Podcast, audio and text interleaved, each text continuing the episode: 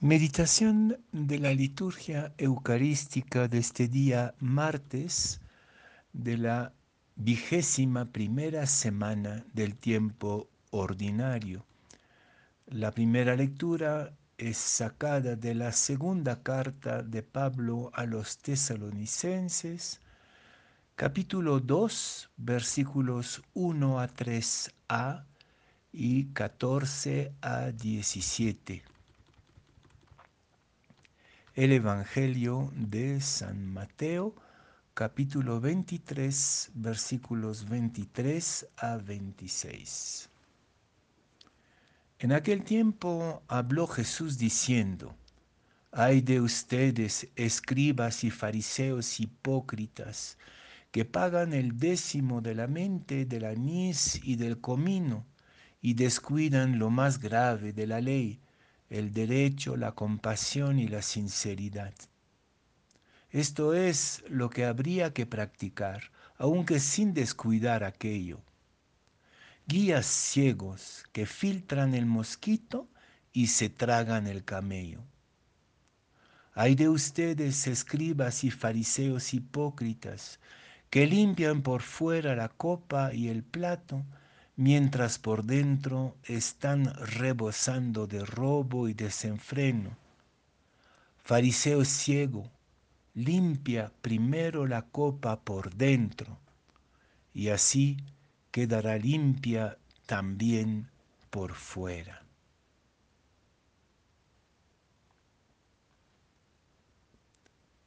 El reproche más duro que hace Jesús a sus adversarios, aquí los fariseos y los escribas, es la hipocresía.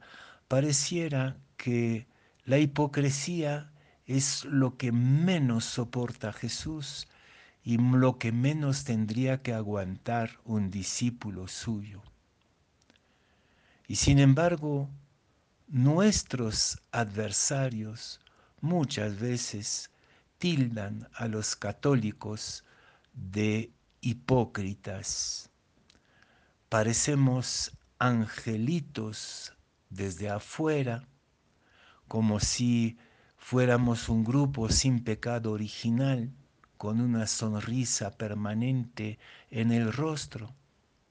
Y sin embargo, si somos honestos, también en nosotros, muy adentro, muy en secreto, estamos rebosando de rencores, de envidias, de odios, a veces incluso entre nosotros mismos. Pero ¿qué cosa es la hipocresía? Es clara, claro, tener doble cara o doble realidad en uno mismo. La apariencia, la pinta, y la realidad profundo, profunda, la verdad interior de cada uno de nosotros.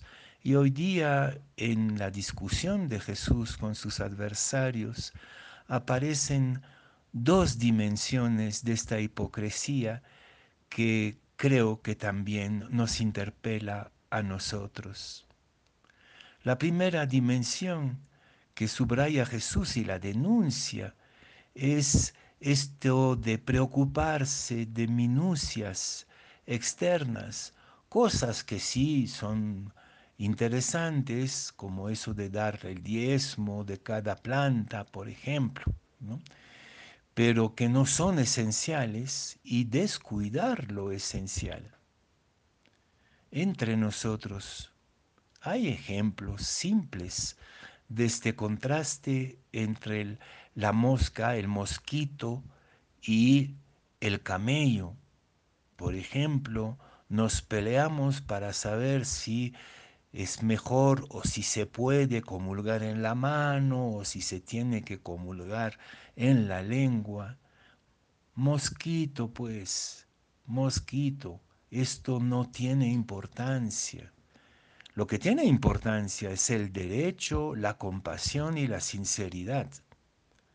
Y eso sí, muchas veces lo descuidamos.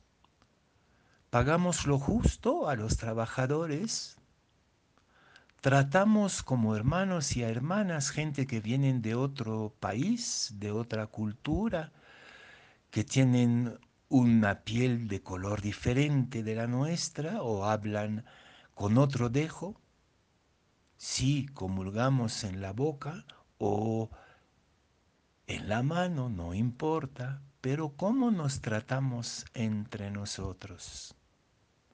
¿Cuáles son nuestros deseos grandes, nuestras aspiraciones? No es el prestigio, no es el placer, aunque tengamos un discurso piadoso y moralizador hacia los demás. Primer rasgo que hay que denunciar de nuestra propia hipocresía es el confundir el mosquito y el camello, es decir, las costumbres pequeñas y la justicia, eh, la perspectiva de, del respeto profundo al otro, el hermano y la hermana. La segunda dimensión de esta hipocresía que Jesús subraya en el Evangelio de hoy es el no trabajar a nuestra propia conversión interior.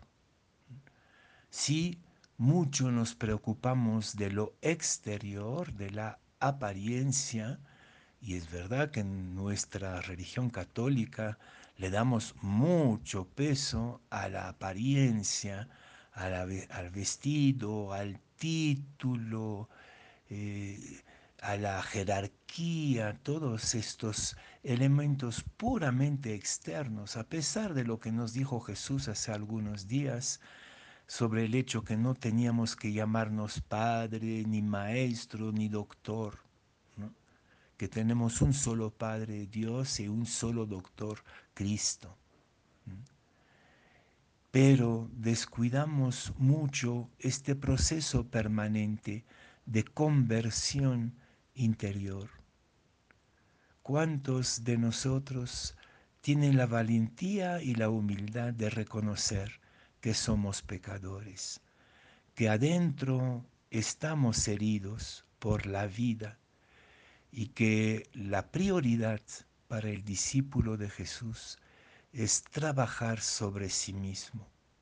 Y en la medida en que trabajamos a nuestra propia conversión interior, como dice la pequeña parábola de hoy, el exterior también se transformará. Acojamos este reproche de Jesús como una fuerte invitación, un llamado a la transformación interior, a la verdad, a la justicia.